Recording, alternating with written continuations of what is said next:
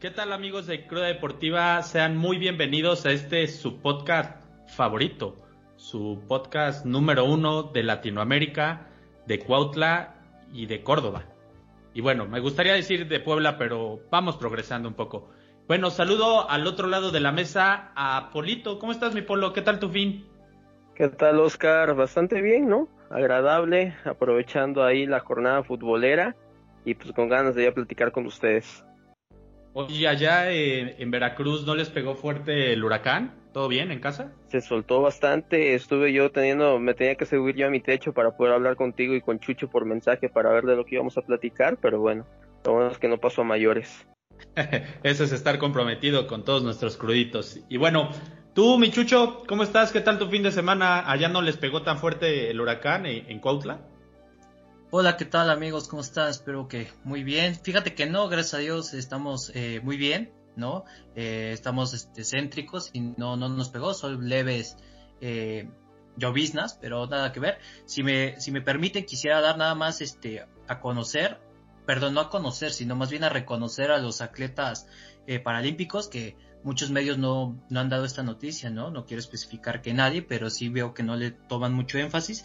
Quiero decirles que hasta el día 20 de agosto eh, México ha obtenido cuatro medallas de oro, dos de plata y nueve de bronce.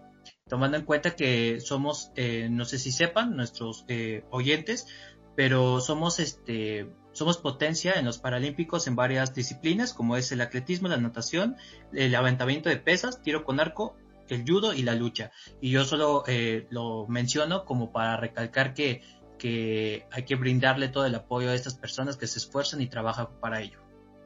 Claro, un, ahora sí que ellos hacen un sobreesfuerzo, ¿no? Lo de que un atleta eh, que va a unas Olimpiadas normales, se podría decir, eh, y pues bueno, tal como tú dices, pocos hablan y bueno, aquí un, un gran merecido reconocimiento a esos atletas que nos han representado dignamente en estos eh, Juegos Paralímpicos. Y bueno, vamos a entrar de lleno. La verdad, esta pregunta creo que sí la pensamos mucho. Bueno, no es pregunta, sino que yo en la mente traigo ese dilema que si las si los equipos son populares o grandes. Pero para no entrar tan a detalle eso, quiero ver su opinión de aquí los americanistas y los chivermanos. ¿Por qué América y Chivas viven realidades tan distintas? ¿Por qué? Pues mira, así como lo mencionas, Oscar, pues es cierto, realidades muy distintas las que se viven hoy en Cuapa y en Verde Valle. Algo que no es de ahorita, ¿no? Sino que desde el torneo pasado veníamos observando en cuestión de números y funcionamiento que en América ha sido superior al Guadalajara. Estamos hablando de dos equipos que a mi punto de vista están en paridad de condiciones y todo es el por qué.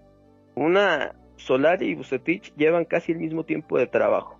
Ahora, creo yo que también en cuestión de nombres, estoy hablando solamente en nombres, los planteles también están muy parejos pero donde está la verdadera la diferencia, ¿no? La verdadera diferencia de estos dos equipos está en que con el América el equipo de Solari tiene una idea clara de cómo jugar y cómo utilizar a sus jugadores.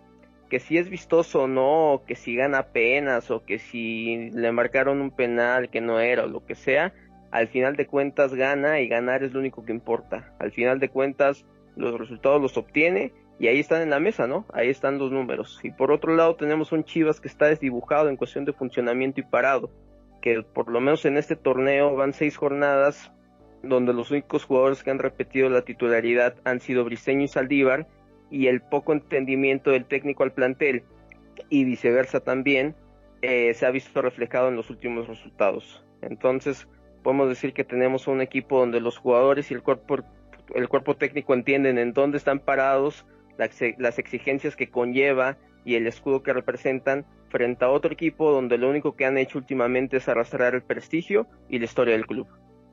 Claro, dos, dos eh, distintas realidades, ¿no? Cuando se puede decir que solo se llevan históricamente, me parece que un título de diferencia, ¿no? América, América líder con 16 puntos y Chivas, o, si hoy en día se acabara la liga ni siquiera la repesca. O sea, la verdad sí es una burla que, que un equipo con tanta historia, tanta grandeza que se presume, que esté en lugar 13 solo por, por arriba de equipos como Pumas, que apenas ganó, Puebla, Querétaro y Tijuana, que no han ganado ni un partido esta temporada, ¿no? ¿Tú qué dices, mi, mi Chucho? Yo sé que tú aquí, papá Solar, y lo tienes en un altar, pero ¿tú crees que sí hay una diferencia tan abismal como la que estamos viendo o solo es momentáneo, solo es en lo que los chivarmanos se acomodan con, con el rey Midas, Buse?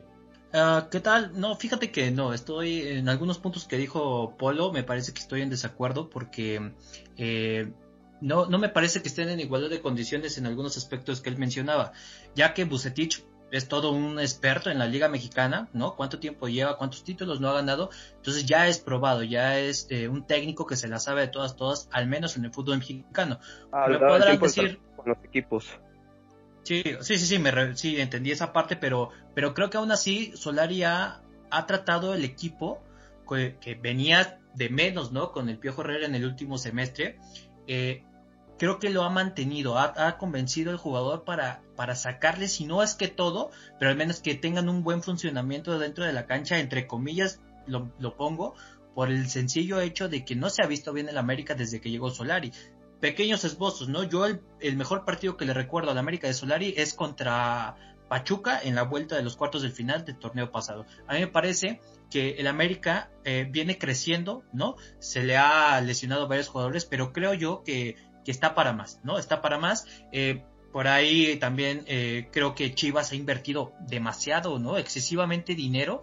Entiendo la parte de que tenga que comprar únicamente jugadores mexicanos, pero creo que por ahí les hace falta un negociador o no sé porque han pagado cifras realmente altas por jugadores que no han dado la talla para un equipo como lo de Chivas, ¿no? Por esas cantidades a lo mejor podría decir por otro jugador más o menos de medio pelo en cuestión eh, de, publicidad, en cuestión de imagen y te brinda mucho más, ¿no? A mí me parece que, el mejor jugador de, Chivas hasta el momento, tomando en cuenta que Alexis Vega no inició ni en Tuna, ¿no? Los Juegos Olímpicos ni los demás, eh, me parece que el mejor jugador ha sido Saldívar, ¿no? Que ha peleado, que se ha aferrado por, por el puesto titular.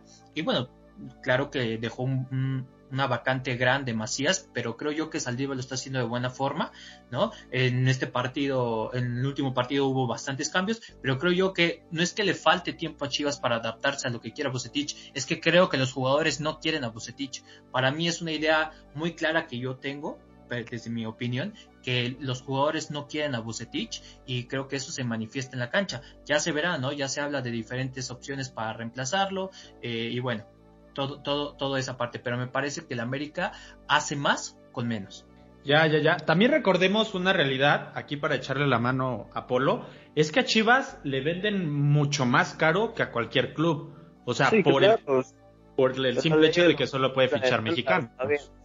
Saben, perfectamente bien que es la única opción que tienen. Cualquier otro equipo, si, si preguntan por un jugador y le dicen, ¿sabes qué cuesta esto? Saben que ese equipo puede ir a buscar cualquier otro mercado y poder encontrar un jugador con las mismas condiciones, este, en a lo mejor un menor precio. Lo que sí es cierto de lo que mencionaba de Chucho, hay varios jugadores del Guadalajara por los que se ha pagado muchísimo dinero y pues en la cancha han demostrado que pues por lo menos no lo valen. Uno de ellos es Santuna, ¿no? Un jugador por el que se pagó mucho dinero y pues realmente en la, en la cancha no ha hablado. Lo único de lo que se ha hablado Antuna en Chivas es esa vez que fue contra Pachuca. Contra Pachuca haber metido un gol cuando íbamos perdiendo 3-1 4-1, ya no me acuerdo.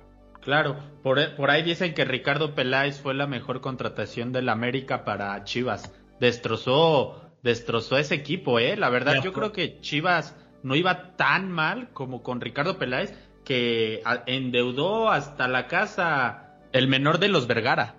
Eh, creo, solo quería eh, dar este dato. Solari, desde que llegó, ha tenido muy buenos números con el América.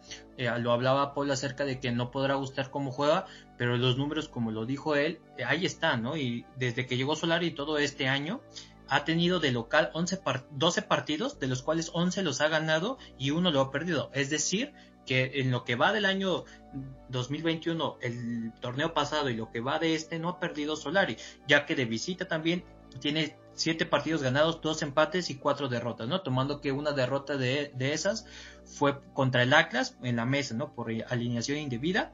Pero en ese ranking en todo el año, el América como local es el, es el primer lugar en cuanto a partidos ganados, que mejor rendimiento tiene como local, y de visita es el segundo, solamente por detrás de Cruz Azul, que tuvo aquella larga racha, ¿no? De visitante, sobre todo el torneo pasado que llegó a los 13, 14 partidos sin perder, ¿no? Pero ahí están los números de, del argentino, me parece que le hace falta trabajo y de ahora en adelante, ya lo estaremos hablando un poquito más adelante de la jornada, pero de ahora en adelante para mí inicia el torneo para el América. Ya, también es algo que yo no me explico cómo en Chivas no han de tener en inteligencia deportiva, no sé si tú sepas quién sea Polo, pero a ver, un chavo que salió de Puebla, que la está rompiendo en América, ¿no? Como Reyes, ¿por qué caray no fichó con las Chivas? Si las Chivas necesitan esos jugadores desequilibrantes, baratos, o sea, no me vas a decir que lo vendieron en la millonada aquí en Puebla. Aquí en Puebla nos dan tres camotes y los, se los damos. ¿Por qué no, no irse a enfocar más también al mercado estadounidense? Porque ha jugado varios eh, con doble nacionalidad en Chivas. Yo siento que ahí es un problema no tanto de no tanto de los que están jugando ni del técnico, sino que no se ha estructurado bien y cuando se quiso estructurar, cuando fueron las chivalácticas, fue a base de billetazos, no fue a base de, de hacer un conjunto, un equipo como tal. Completamente de acuerdo contigo en eso, ¿no? Mencionas ahí lo de lo de Reyes, ¿no? nuevo jugador de sensación de la América y no solo de la América, sino de la liga eh, yo te podría mencionar también en su momento cómo es posible que Pumas, ¿no? Pumas con un presupuesto mucho más limitado o de los más limitados de la liga, en su momento se llevó a Talavera, ¿no? Una posición en la que Chivas resiente muchísimo y se llevó también al ahorita jugador en la liga italiana a Johan Vázquez, ¿no?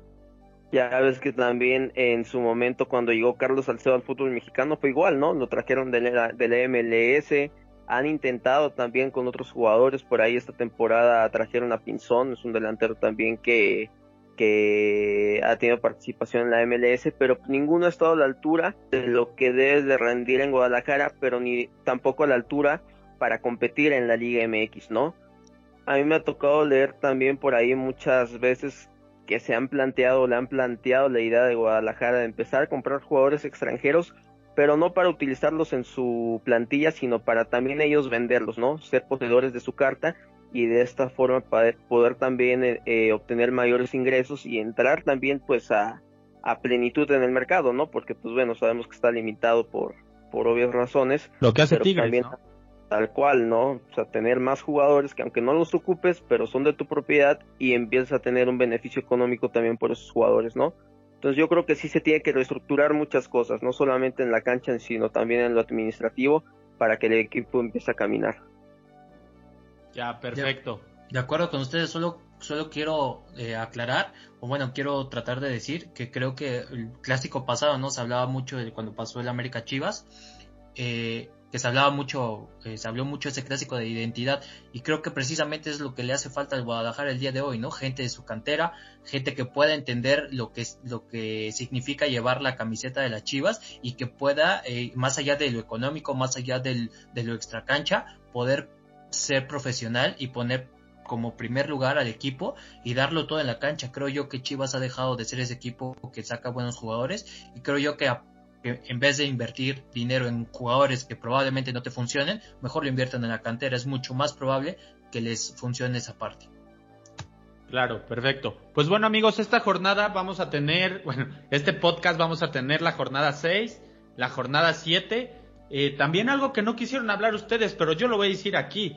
El partido de estrellas, el partido más aclamado de este año futbolístico. ¿Qué Euro, ni qué Copa América, ni qué Copa Oro? ni qué Olimpiadas. El partido de las estrellas eh, se juega este, este miércoles.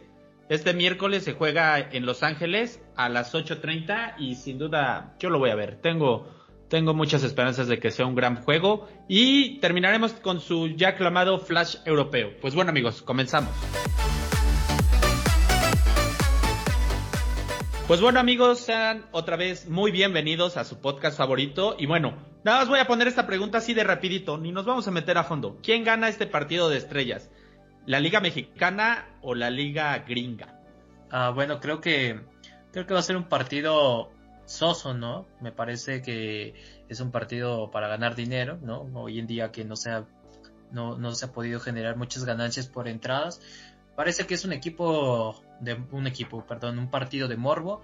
Únicamente es para para ver qué hay, ¿no? Eh, además eh, tenemos que tomar en cuenta que la MLS no va con su mejor cuadro, ya que podemos decir que que al menos de los cinco jugadores, de los mejores cinco jugadores de la MLS, eh, dos, son, dos son mexicanos, que como lo son Carlos Vela y Javier Hernández, y que no van a estar por, por lesión, ¿no? Entonces me parece que, como ya lo habíamos comentado en el podcast pasado, eh, la MLS solo tiene delanteros, no, no hay defensa, no hay portero, no, no, no hay balón, ¿no? En la MLS. Cásate con una. No, pues no hay nada. No hay nada, pero bueno, en fin, me parece que gana la Liga Mexicana de sobra, ahí van a cascarear y pues un partido de más, pero bueno. Tú, mi polo, ¿quién gana, la MLS o la Liga BBVA Bancomer?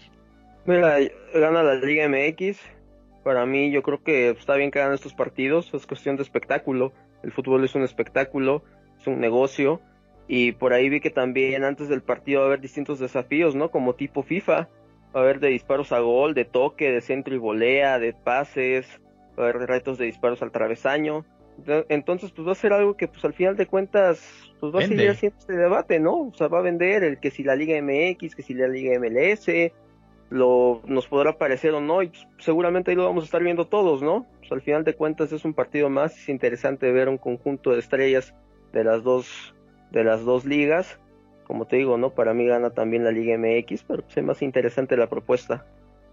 Perfecto, amigos. Pues bueno, eh, ahora sí, para meternos de fondo a la, a la liga, a la única liga que vale la pena ver y escuchar sobre ella, la Liga MX. Y bueno, esta jornada doble, la verdad, la jornada entre semana estuvo muy interesante, pero como ya es tarde, nos las vamos a saltar. Y vamos a pasar directo a la jornada 6. Y esta jornada empezó con un sorpresivo 3-0 de Tigres, la verdad sorpresivo porque no me imaginé que Tigres fuera a golear. Y sobre todo, cómo empezó el partido. Creo que en el minuto 4 y 8 se lesionan dos jugadores de Tigres. Y en el 25 se lesiona Juan Pablo Vigón. O sea, el Tuca literal se quedó sin ventanas de cambio a el piojo, el, piojo. Yo sigo casado con mi tuca, sigo casado con mi tuca. El piojo se quedó sin ventanas de cambio, nada más para, nada más podía hacer cambios ahora sí que al medio tiempo. Y la verdad lo supo responder, o sea, aguantaron así el primer tiempo 0-0, iniciando el segundo tiempo, pum, dos pepinazos y ya para liquidar un penal al final, al final del partido. ¿Ustedes vieron este partido? Mazatlán Tigres 3-0. Sí, estuvo, estuvo bastante bueno, ¿no? Tigres empieza a caminar. Hay que mencionar que Tigres hasta ahora es el equipo que más goles ha metido, ha metido 11. Y bueno, ahorita con la ausencia de Gignac, hay tres jugadores que han levantado la mano, que creo yo que han sido claves para que Tigres empiece a caminar. Por ejemplo, Florian, ahorita en el partido contra Mazatlán, fue un jugador que hizo, bueno, que creó seis oportunidades de gol. Es la cifra más alta de oportunidades creadas eh, de peligro en lo que va de la liga. Comparte ese puesto con Rubén Zambuesa. Nico López, ¿no? El, Diente López que también empieza a funcionar. Ha producido seis goles, ¿no? Cuatro goles y dos asistencias para el jugador. Y algo de lo que se le cuestionaba mucho al Tuca, ¿no? Todavía que lo tienes presente, era la poca participación que le había dado Leo Fernández y ahora el Cuino, ¿no? Le ha dado esa confianza a Leo Fernández que pues sus características son de mucho peligro y es un jugador distinto, ¿no? Que le pueda aportar mucho a Tigres, ¿no? Entonces, lástima ahorita, ¿no? Que, que, se acaba de lesionar, pero yo creo que esos tres jugadores están empezando a caminar y van a ser fundamentales para lo que Tigres pueda hacer en este torneo. Perverso. Y bueno, después de ese partido, el sábado, eh, la verdad... Yo, no, no, me vas a preguntar a mí. ¿Quieres hablar, ¿quieres, ¿Quieres hablar del equipo chico? No, solo quiero decir que es, es una frecuente en el, en el cuerpo eh, asesores de Miguel Herrera, porque ya le había pasado esto el semestre pasado, bueno, todo el año pasado, ah, con el América, el preparador físico es cierto. Giver Becerra ya se le había cuestionado su trabajo en el América. Recordemos que tuvo muchas lesiones. Y es un tema físico, un tema muscular. Es un tema en donde no, no tuvo que, a excepción de Bigón, los otros cuatro, los otros tres que se lesionaron fue por un tema muscular. Van para una o dos semanas fuera, dependiendo de su evolución. Parece que eh, sí despierta Tigres, pero hay que tomarlo con calma. Mazaclán jugó con uno menos desde la primera parte y vamos a tomarlo con calma. Era Mazaclán, tampoco es que haya mucha profundidad. Es verdad que los primeros 20 minutos cuando estaban 10 contra 10, con, perdón, 11 contra 11, Mazaclán llegó mucho, pudo, pudo haber eh, eh, tenido un golecito, pero bueno, más o menos ahí despierta, pero creo que hay que tomarlo con calma este Tigres. Pues no tú lo ponías en la final contra el América que iba a llegar.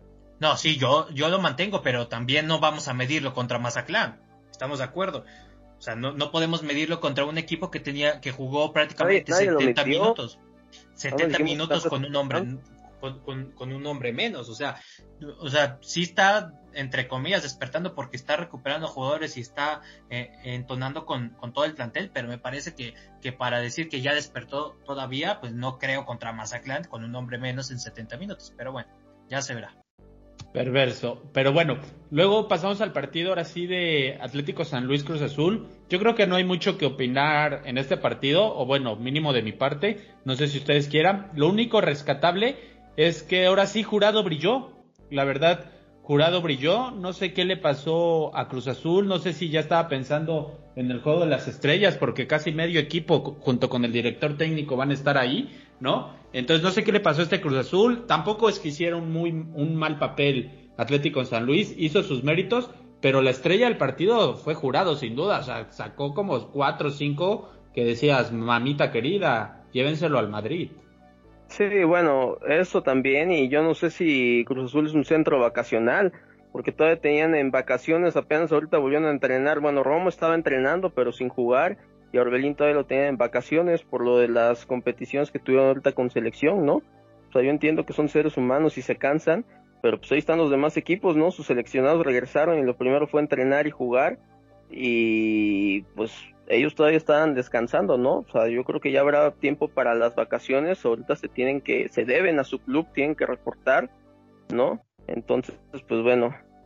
Pues ahí está el jugador del Barcelona, ¿no? Pedri, que jugó Copa, Eurocopa eh, y Olimpiadas, que pocos jugadores lo hicieron al máximo nivel y aparte había tenido una temporada fantástica y Barcelona hasta apenas esta semana le dio 15 días de descanso, pero se echó todos partidos.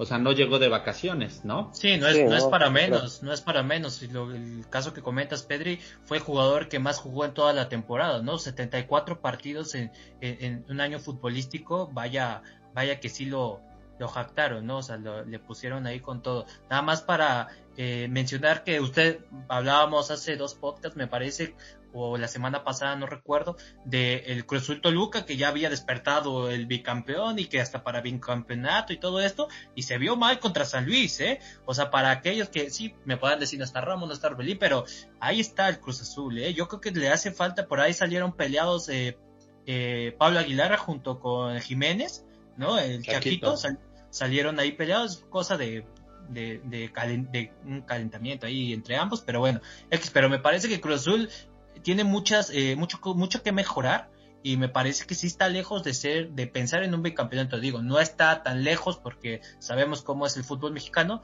pero les dije, contra Toluca habían sido errores, pasó contra Monterrey, empataron de milagro y por ahí no le marcaron un penal a Monterrey en la jornada doble en, en, tres semanas de la semana pasada. Pero ya es otra cosa, mi compañero no quiso hablar sobre el tema, pero bueno, ahí está el Cruz Azul, pero me parece que se vio mal esta jornada.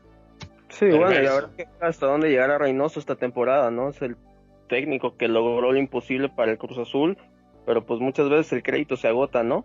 Entonces no digo que ahorita está en peligro su, su puesto, ¿no? Pero pues... Yo creo que a Reynoso estuvieron a nada de hacerle un monumento. No creo que aún así, aunque quede Cruz Azul en último lugar, le vayan a hacer algo. ¿no? Pero bueno, luego nos vamos a pasar al partido de, yo creo que el partido que nadie se esperaba que iba a quedar así, Pumas Puebla. La verdad estoy triste porque yo como buen pipope le tengo un rencor tremendo a estos Pumas por habernos sacado en la semifinal, por ahí, si no mal recuerdo, en 2008, con un cabezazo de Darío Verón, todavía me acuerdo, ¿no? Y perder contra Pumas siendo poblano siempre duele, pero duele más que Pumas era, creo que nada, se había metido un gol, un gol esta campaña y viene y le mete dos pepinazos a Puebla. No sé quién estuvo, si Pumas jugó ya muy bien o Puebla jugó muy mal, no sé si ustedes me lo pueden decir. Bueno, déjate tú de que los goles que haya, que si Pumas había metido gol o no había metido. De Dinero lleva 900 minutos sin meter gol, ¿no? Y vacunó al Puebla con gol de penal. No creo yo que el Pumas haya sido completamente superior, ¿no? Al Puebla. ¿no? Fueron más, este, fueron yo creo que cuestiones circunstanciales. El jugador que ahorita se me fue el nombre, no sé si ahorita alguno de ustedes dos me puede ayudar, el que metió el primer gol de Pumas. El negro. Entró de cambio, ajá. ¿Mande? El, el, jugador negro, ¿no? Se llama Cardón, creo.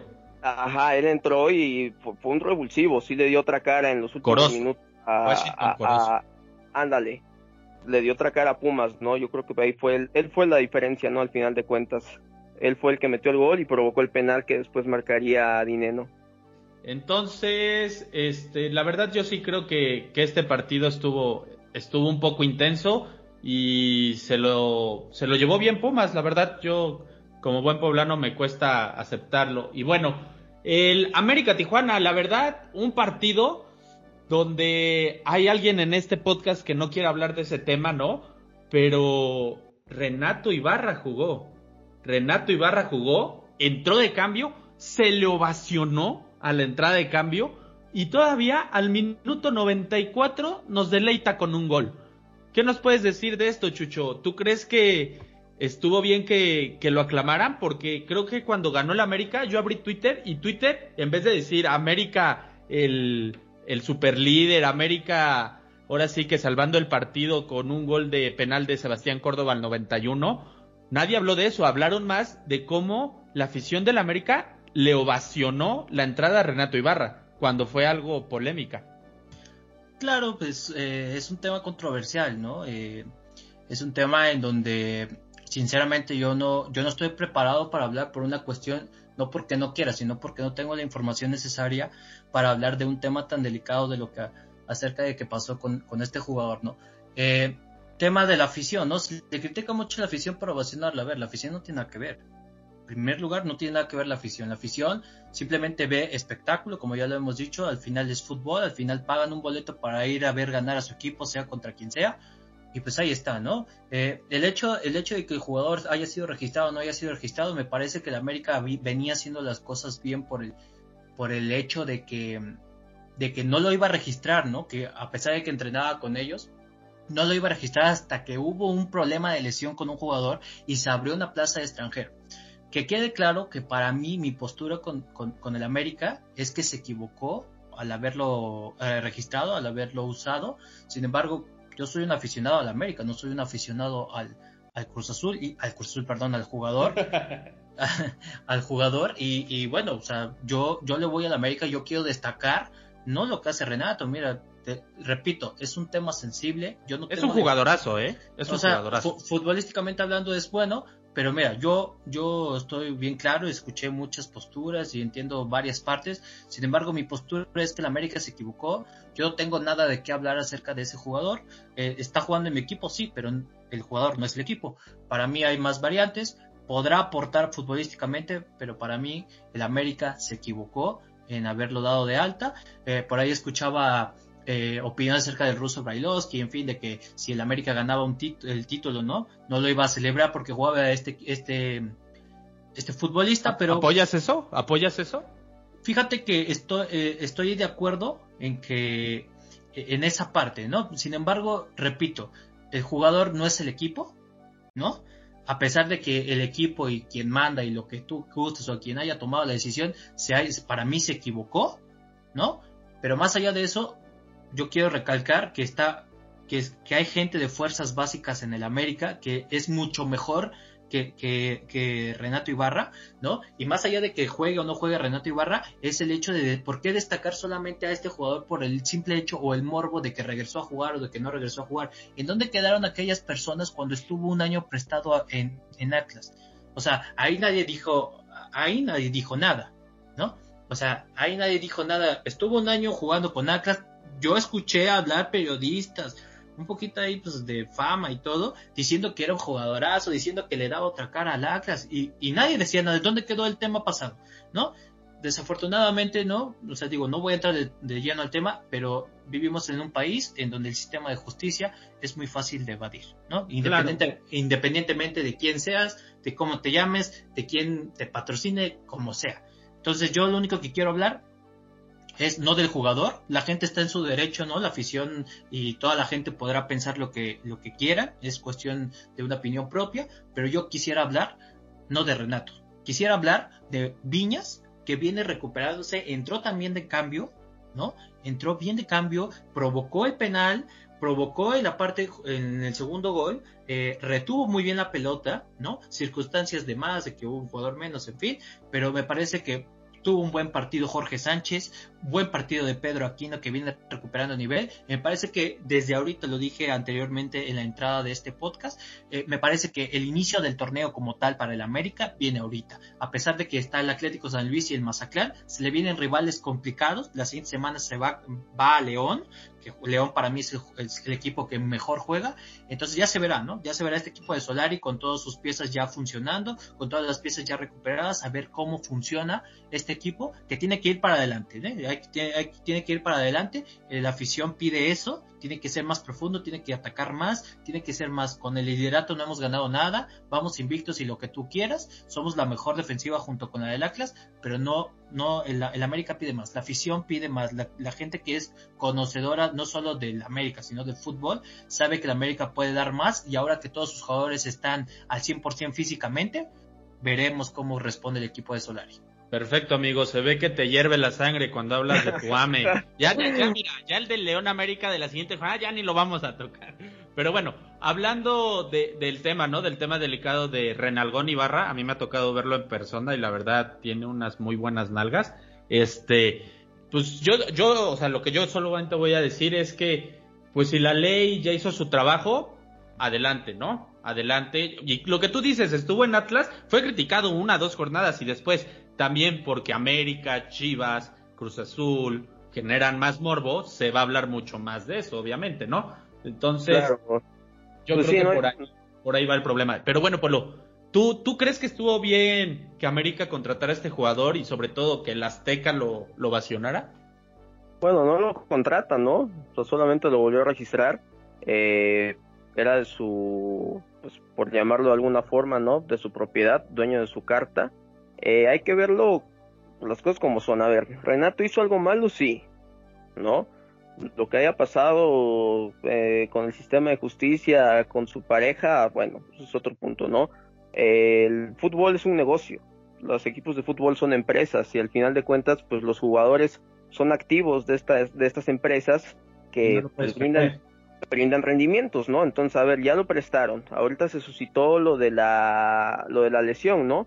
Entonces estamos viendo que pues ahorita pues el tema económico para los equipos pues no es muy favorecedor, ¿no? Si tú tienes un jugador, ¿no? Puede cumplir esa posición, dentro de tus filas, que no te va a costar nada, que aún así le vas a tener que estar pagando el sueldo o por lo menos la mitad si encontrabas a alguien que a quien se lo pudieras prestar, porque es que muchas veces, porque pues obviamente Renato tiene un muy buen sueldo, ¿no? Muchas veces se prestan a los jugadores, pero se dividen el sueldo, ¿no? Pues Seguro no come atún. obviamente en América lo iba a registrar y está en todo su derecho, ¿no? Es una cuestión en la que ellos están cuidando pues un negocio, están cuidando también pues los intereses de su equipo, ¿no? Pues al final de cuentas, eh, yo no lo veo, pues, que, o sea, no te voy a decir tampoco que lo veo bien, tampoco no lo veo mal, ¿no? al final de cuentas están en todo su, en todo su derecho. Obviamente cuando estuvo en Atlas, pues por favor, pues el Atlas ¿Quién habla del Atlas? nadie habla del Atlas, ¿no? Entonces, pues obviamente el, el, simple hecho yo creo que América aún así sabía, ¿no? Sabía lo que se le iba a venir al momento en el que registraron a este jugador, ¿no? No es algo que les esté quitando el sueño en estos momentos, ¿no? Y también coincido, ¿no? Con Chucho, no creo que yo ahorita que pues se deba de poner mayor hincapié tema de Renato sobre lo que está haciendo el América, ¿no? Creo que el América pues no solamente en este no, sí, claro, ¿no? Y pues más ahorita esta América, ¿no? Que no solamente esta temporada, sino que en todo lo que va del 2021 es el equipo que tiene mejor diferencia de goles con 19 goles, ¿no? Entonces, pues, ya, ya, ya había mencionado por ahí Chucho también los goles que ha metido esta temporada, los que ha recibido, ¿no? Entonces habla mucho de esta relación, ¿no? Que tiene del pararse bien atrás, pero sobre todo clavar las oportunidades que se le presentan, ¿no? Eso es muy importante, ¿no? Se te pueden presentar tres, cuatro en el partido, ¿no? Pero si no clavas una, pues no importa, ¿no? Y fíjate que ahorita en la liga hasta el momento solo hay tres equipos que no han perdido ningún partido. Esos son Santos, Monterrey y América. Pero Santos tiene cinco empates y una victoria. Monterrey tiene cuatro empates y dos victorias. Y en América tiene un empate y cinco victorias, ¿no? Entonces, pues habla bastante bien estos números, ¿no? Yo no soy un romántico del fútbol, ¿no? De esos de que se tiene que gustar y ganar, ¿no? Yo solamente en lo personal he visto un partido de la América esta temporada, pero en números, o sea, si tú te ves los números, eh, todos los rubros, el América es el mejor en estos momentos, ¿no? Habrá que esperar, el torneo es muy joven, aún falta, y pues falta lo más complicado, ¿no? Que es la liguilla, pero de que en estos momentos lo puedes poner como candidato, pues lo es, ¿no? Si la quieres aventar la moneda al aire, pues es candidato, ¿no? Entonces está haciendo bastante bien las cosas el América, ¿no? Yo creo que es más, hay más espacio, es más importante, yo creo que mencionemos eso que el tema de Renato. Claro, y como tú dices, ¿no? Aquí, bueno, yo también lo digo, es, no importa es cómo empieces este torneo, sino cómo lo termines. Esperamos que América pueda mantener ese, ese envío anímico, porque siempre, yo que soy de un equipo chico, pues siempre me gusta ver a los grandes arriba, porque siempre les queremos competir los que estamos abajo. Pero bueno, y bueno, ahora sí, al partido que se suponía en, en la previa iba a ser el de la jornada, ¿no? Monterrey Chivas. La verdad, un partido que lo vi por lapsos, me dio mucha hueva este partido. La verdad, yo me imaginé que los dos iban, o sea, que Chivas iba a despertar. No me, yo por ahí te, te dejo ahí la pregunta para que me la contestes al ratito, Polo. No sé si los jugadores le están empezando a tender la cama a pero por favor, o sea, no se les ve ni ganas. Y luego este Monterrey, que tú dices, no ha perdido, pero van y le hacen un partidazo entre semana a Cruz Azul, que ese fue un partidazo, Monterrey, Cruz Azul Monterrey, y vienen contra Chivas, yo dije, puf, si las Chivas no despiertan, tienen que golearlos, y nos regalan un paupérrimo 0-0, mi polo. Sí, no, como dices, fue un partido aburridísimo, donde no pasó absolutamente nada, todavía tener que chutarte el partido por Fox Sports, donde la verdad es bastante, deja bastante que desear las transmisiones de Fox bastante Sports. Bastante malito, bastante malito. Sí, la verdad, ¿no? Ahí haciendo un paréntesis, pero pues mira, Chivas es un equipo que desde que está Bucetich no tiene la capacidad de reacción al momento de que recibe el gol, ¿no? O pareciera que no hay un esquema táctico con el que se trabaja a lo largo de la semana, ¿no? Porque pues vemos que pasan las jornadas y pues sigue, siguen viendo las mismas equivocaciones, ¿no? Entonces, nada más para que veas, o sea, toda la serie de problemas que tiene Chivas en estos momentos, el Guadalajara no mete gol desde la fecha 3 contra Juárez, cuando Jesús Godínez marcó el empate. O sea, que lleva 272 minutos sin marcar un gol, ¿no? O sea, nada más para mencionar uno de los muchos problemas, ¿no? Que ahorita tiene Guadalajara. Ustedes podrán decirme, ¿y por qué cuestionas tanto a Bucetich, no? Yo en lo personal, pues porque hay jugadores a los que ni siquiera les ha dado la oportunidad suficiente, ¿no? Yo creo que el ejemplo ahí está en Fernando Beltrán, un futbolista que tiene grandes cualidades y que tiene poca participación, ¿no? Entonces, no me gusta o vemos también a Brizuela que es uno de los jugadores que pues constantemente pues muestra un nivel este regular y pues termina cortando muchas las alineaciones, ¿no? Lo mencionaba al principio, solamente ha repetido al Pollo y solamente ha repetido a Saldívar y de ahí ha estado cambiando y cambiando y cambiando, ¿no? Y es que muchos te dicen, no, es que no encaja en el esquema de, de Bucetich, ¿no? Y pues para mí debería de ser al contrario, ¿no? El entrenador, el entrenador debería adaptarse a las condiciones de sus jugadores para así de esa forma encontrar el esquema adecuado que les permita jugar, ¿no? Entonces yo creo que mientras Bucetich siga al frente de Chivas, Chivas seguirá siendo un equipo sin, sin sorpresa, será un equipo desordenado, pero sobre todo también será un equipo partido, ¿no? Porque yo quiero mencionar algo y ahorita les voy a hacer una pregunta a, a ustedes dos. Ahí a media semana, no sé si vieron lo que pasó con, con el Chicote Calderón, ¿no? Que se encaró con dos bueno, no con dos aficionados, con, con ahí con unos aficionados que le están recriminando, ¿no? Según el Chicote Calderón, que porque dijeron algo sobre su familia, bueno, ¿no? O sea, ya lo que puede pasar en un estadio, ¿no? Lo que a mí me sorprende, ¿no? Yo no soy mucho de ver los programas de fútbol, ¿no? O sea, no los veo, pero pues esta vez sí los vi para ver si mencionaban algo sobre eso, no lo hicieron. Si tú ves el video de cómo el Chicote Calderón está encarándose ahí con los aficionados, se ve como Almaguer y Barra, que son los auxiliares técnicos de Bustetich, que son la mano derecha del que encabeza este proyecto, ¿no? De, jugadores, voltean a ver y ven cómo el jugador se está encarando con los aficionados y ninguno de los dos o alguno de sus compañeros se acerca al chicote y le sabes que vente para acá, estás encabronado, güey, venimos de perder, nos acaban de meter tres goles, no estás pensando, pues hazte, vamos a replantearnos, ¿no? Entonces yo lo que le quiero hacer esta, una pregunta, bueno, esta pregunta rápida a ustedes, hasta dónde puede, ¿no? Un aficionado, ¿no? El pagar un boleto le da derecho de, de poder encarar de esta forma a los jugadores, ¿no? Hasta dónde tiene el aficionado permitido exigirle a los, a los futbolistas cuando estos pues no, no rinden como deberían de rendir en la cancha, ¿no? Porque pues bueno, el aficionado es el cliente número uno que deben de satisfacer, ¿no? ¿Hasta dónde puede un aficionado exigirle a un futbolista? Hace unos días, mm, no sé si ubican el portero de Mazatlán, ¿no? Nicolás Viconis, ex Puebla. Sí, Viconis. Subió, subió una foto en Instagram que él estaba en, en su estadio, en su casa, y ponían un, texto más o menos resumido así, porque sí estaba largo, que él estaba acostumbrado a recibir las delicias del deporte me, este, más popular del mundo, ¿no? Refiriéndose a las mentadas de madre que siempre revisa, eh, recibe. Y, pero lo que ya no está de acuerdo es que el, un señor estaba gritándole a Nicolás Viconis, no chingas a tu puta madre, así, cosas así. Y estaba incitando a su hijo. Él vio claramente que su hijo lo quería saludar le decía, no, no, no, grítale esto y grítale aquello. Y dice, ¿hasta cuándo vamos a, a, educar de esta forma a nuestros hijos? Y con este punto quiero llegar a lo que pasó con Chivas. Yo creo que el pagar un boleto como aficionado, porque tú lo dices, a ver, sin aficionado el fútbol sería el del barrio, no sería lo que conocemos hoy en día, con grandes estadios, con grandes televisoras, ¿no? Con grandes jugadores tan proyectados, ¿no? Entonces yo siento que el aficionado siempre va a tener la razón, ¿no? Es el cliente siempre va a tener la razón. Y no es que te dé un derecho como tal gritarle, pero recordemos que muchos aficionados, a, gracias a Dios no es mi caso, van a los estadios luego a, a desestresarse o cuando tú vas a echar una reta y así vas a desestresarte, olvidarte de esto.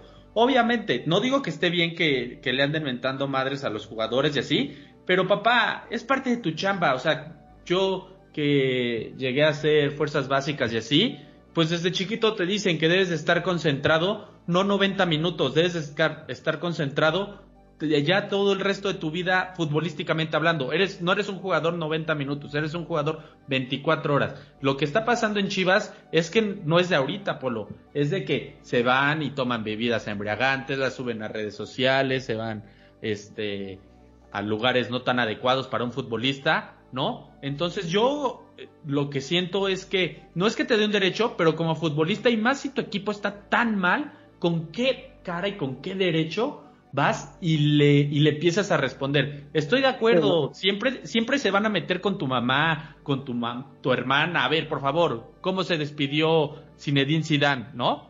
Porque perdió la cabeza, porque le dijeron que se iban a, se, iban a, molestar a su hermana, si no mal recuerdo. Entonces, por favor, o sea, tú debes de estar concentrado, no 90 minutos, 24 horas al día, y más siendo un jugador de Chivas, de América, de Tigres, de Monterrey, ¿no? De Pumas, de Cruz Azul, que son los grandes, que son los, no sé si los grandes, pero son los más populares hoy en día. Entonces, no sé si te dé el derecho, no lo podría contestar como tal, pero tú como jugador, pues sí un poquito más inteligente. ¿Qué, gan qué ganó este güey respondiéndole? No ganó nada. Ganó que la prensa se le echara. Sí, exacto. Económicamente se lo van a echar. Ya la prensa la va a agarrar contra él. Y ahora, imagínate cada vez que toque la pelota en el acrón, cómo le, van, a, cómo le van a pitar. No sé, ¿qué piensas tú, mi chucho? Sí, completamente de acuerdo con ustedes. La verdad es que el hecho de pagar lo que tengas que pagar es por gusto propio, ¿no? Nadie, nadie te obliga a ir a un estadio a, vivir lo que tengas que vivir, ya sea un empate, una derrota, una victoria, ¿no?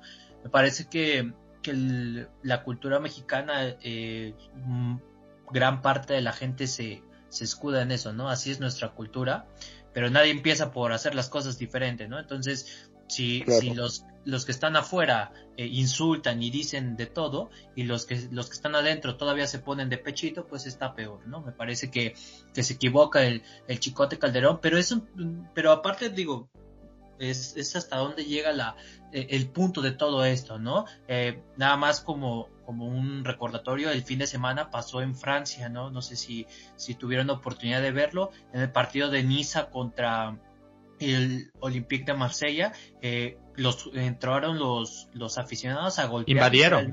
invadieron y golpearon a varios jugadores. y eh, por ahí se hablan de varias suspensiones, ¿no?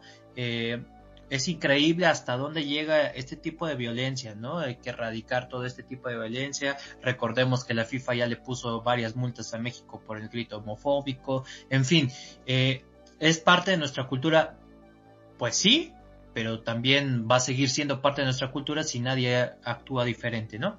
Y con el tema respecto a Chivas, me parece que eh, el tema disciplinario está muy mal en Chivas, ¿no? Ya, ya lo decía bien Oscar acerca de, lo que pasó con Antuna, lo que pasó con Vega, pero más allá de eso, ¿no? De lo que pueden hacer o no en su tiempo libre, me parece que ya tienen muchos roces con Bucetich, entonces eso se refleja en la cancha. Recordemos que en el partido contra Monterrey respecto contra el partido de León, eh, hizo varios, varios cambios al once titular, no inició Antuna, no inició varios jugadores, y me parece que se equivoca Bucetich, ¿no? Teniendo ya el hombre, el hombre de más cuando se hizo expulsar Montes, este, eh, valió, ¿no? Ahí fue cuando terminó por, por valer el equipo de Monterrey y sacó a su mejor jugador, que creo yo, yo tuve la oportunidad de ver el partido, sacó a Angulo, que nunca había sido como tan importante en algún partido para Chivas, o bueno, al menos desde mi perspectiva, e, hizo los dos, este, los dos tiros más importantes del partido para Chivas. Sacó a Angulo y se acabó el partido. Pero bueno, me parece que Chivas tiene que dar más. Me parece que Bucetich tiene las horas contadas. Es cuestión de, de, de algún, a lo mejor en la próxima jornada, no sé contra quién le toque, llega a perder y se va Bucetich. Se habla de Lozano, se habla de, de, de Mohamed. A ver qué, qué, va a salir, pero en fin, es, es un proyecto que parece que es cuestión de, de, de horas, de minutos, de días para que se termine. Perfecto. Y bueno, ahora sí vamos con, con la jornada 7, ¿no? Y este viernes botanero vamos a tener el Tijuana Monterrey a las 9 de la noche. Yo me lo voy a adjudicar y siento que Monterrey se lo tiene que llevar fácil. Seguramente van a tener un jalón de orejas después de este paupérrimo partido contra Chivas y Tijuana no levanta. Entonces Monterrey se lo lleva. Luego Tupolo, Chivas, Necaxa. Ya por fin las Chivas le ganan a un Necaxa que poco a poco viene levantando. Necaxa viene jugando bien. Es el partido de vida y muerte para Bucetich porque se va a venir fecha FIFA. Entonces no hay mejor excusa para sacar un técnico cuando hay fecha FIFA, ¿no? Entonces es ganar o ganar para el Guadalajara. Yo creo que va a terminar ganando. 1-0 el marcador. Los chivermanos te escuchen. Bueno, tú, Chucho, León América. Ahora sí, nada más di el marcador, papá. este partido apretado. Parece que va a ser este le voy a tener confianza, ¿no? A pesar de que creo que no va a ganar, pero me la voy a jugar y voy a decir que el América lo gana 2 a 1 y cuidado con Necaxa, ¿eh? Nada más retomar lo que decía Polo. Eh, tienen ahí a Cendejas, que es el segundo goleador en este torneo, el segundo máximo goleador y venía de Chivas y mira cómo lo fueron a desaprovechar. Juega bien, este Necaxa levanta tres victorias al hilo, ¿no? En los últimos 15 días. Habrá que ver cómo se va ese partido. León América, el 1 contra 2. Yo creo que es el partido de la semana por intensidad. Y bueno, Tigres Atlas, yo creo que Atlas está jugando la verdad muy bien, me ha sorprendido. Me sorprendió mucho cómo le jugó a América, que perdió, pero se vio muy bien el Atlas. Pero yo siento que ya empieza a levantar el equipo de El Cuino, ya no la cajeteé. El equipo de Miguel Herrera empieza a levantar y yo veo Tigres o empate por ahí, ¿eh? Y bueno, tú Polo, Pumas Toluca, domingo a mediodía en la bombonera. No, yo creo que es un partido hecho para el Toluca, ¿no? Sorprendente todavía Zambuesa que a pesar de su edad es increíble el desequilibrio que aporta. No creo yo que a Pumas le alcance para el Toluca, ¿no? Lo del, lo del Puebla ahorita el fin de semana fue un espejismo, ¿no? Gana el Toluca 2 a 0 fácil. Y bueno, para cerrar ya la jornada, domingo a las 8 de la noche, porque recordemos que ese mismo domingo se concentran para ir a la selección, ¿no? Para jugar, ahora sí que ya el pase a Qatar, la selección. Y bueno, domingo a las 8, Cruz Azul Pachuca, Chucho. ¿Quién se lo lleva? Partido apretado, pero me parece que, que Pachuca puede dar la sorpresa. Viene jugando, pues, es muy irregular el Pachuca. Sin embargo, tiene por ahí un partido menos contra el Atlético San Luis. No jugaron en la, semana doble. Eh, me parece que, que me, voy a, me voy a quedar con un empate. Un empate a uno, me parece. Un empate a uno, me gusta, me gusta tu pronóstico. Y bueno, Ahora sí, la aclamada, la aclamada sección, Flash Europeo. Empezamos contigo, Chucho. ¿Qué tal amigos? Pues como ya saben, me encanta el fútbol europeo, sobre todo la Premier League, y pues rápido eh, pasar eh, la jornada. El Liverpool ganó 2 a 0 contra el Burnley. El City, que debuta en casa y con gol de Jack Grealish, eh, gana 5 a 0 al Norwich City. El Southampton eh, le sacó el empate al United, un mal partido del, United, nada más eh, como dato, Bruno Fernández desde su debut desde febrero de 2020, nadie tiene más contribuciones de goles que él, con 29 goles y 19 asistencias. De aclarar números de, de otro mundo, números prácticamente de Messi, ¿no? Eh, Raúl Jiménez jugó todo el partido en el, en el, en el, este, en el Wolves Tottenham, perdió su equipo 1-0, pero eh, buenas sensaciones con Raúl que jugó los 90 minutos. El Arsenal que no le gana ni al Mazatlán, ni al Puebla, ni al equipo de mi barrio, perdió contra el Chelsea, debutó Lukaku con gol y el Arsenal que es el equipo de la Premier League que más ha gastado. ¿eh? Eh, nada más eh, también como dato, Santiago Muñoz, el mexicano que actualmente es jugador del equipo de Santos, se acaba contrato en seis meses, pero por ahí se escuchaba que, se, que iba a fichar por el Newcastle. Sin embargo, eh, hay como es, es menor de edad, eh, no tiene piden ciertos requisitos para fichar y me parece que de ocho requisitos no cumple con tres requisitos. Entonces parece que se aleja la posibilidad de, que fiche por el Newcastle. Ese de Santiago Muñoz me recuerda a Kuno Becker en la película de Gol. la realidad. la realidad pues qué bueno que Raúl ya empieza a tomar ritmo. Y bueno, en la liga, en la liga, la liga española, el Real Madrid, la verdad, no sé si lo vieron, un partidazo contra Levante, un 3-3, ¿no? Que dirán, ah, un 3-3, pero oye, Vinicius Junior, el mejor partido que ha dado en su vida, se recetó no uno, dos golazazazos.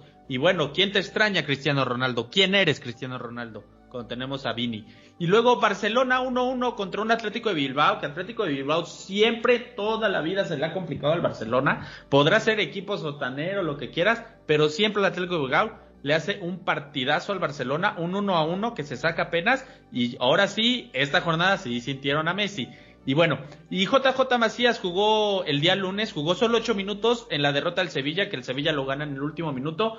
Y no se ve que JJ Macías sea muy agrado del técnico porque, oye, para meterte ocho minutos, por favor, no puedes hacer nada, ¿no? Y esperemos ver ya a Messi esta semana debutar con el PSG. Y bueno, tú, Polo, bueno, entre lo más entre lo más importante en este inicio de temporada de la Serie A, mencionar que el Genoa, equipo donde Johan Vázquez peleará la titularidad, perdió 4-0 frente al campeón defensor del calcio italiano, el Inter de Milán. De igual forma, la Juventus empata a dos tantos frente al Udinese en torno a la polémica ¿no? que se suscitó con Cristiano. Y la Napoli vence 2 a 0 al Venecia, donde Lozano entró de cambio para tener participación. Lo importante o lo más llamativo será el siguiente fin de semana, donde el Napoli y el Genoa jugarán. Habrá que ver si los mexicanos tienen participación.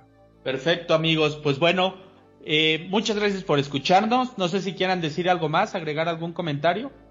Ah, sí, yo, yo nada más rápido, eh, parece que el, el Paris Saint Germain no se cansa, no, ya sabemos que tiene dinero hasta eh, por debajo de los colchones, y Eduardo Camavinga parece estar cerca del Paris Saint Germain. Recordemos que es un jugador francés de apenas 17-18 años, viene procedente del Rennes, todavía no está confirmado. Por ahí el United se está acercando, ¿no? Para ver qué tipo de contacto tiene con él, pero sin embargo el United tendría que vender a jugadores para poder ir por el fichaje de esta promesa que se le considera el próximo Pogba. Eh, parece que el Paris Saint Germain es el mejor posicionado y pues bueno, otro fichaje más es un joven todavía, viene del Rennes y bueno, no participó en los Juegos Olímpicos por una cuestión de que el club no lo dejó, pero estaba incorporado en la, en la lista que se había dado antes de los Juegos Olímpicos, sin embargo no pudo participar, pero vaya, vaya promesa que se podría llevar el Paris Saint Germain. Perfecto, amigo. Yo creo que deberíamos hacer otro podcast que se llame Chucho y sus Europas. Pero bueno, amigos, muchas gracias por escucharnos y nos vemos la próxima semana. Un beso en donde gusten. Gracias a todos, se lo lavan. Cuídense, chavos.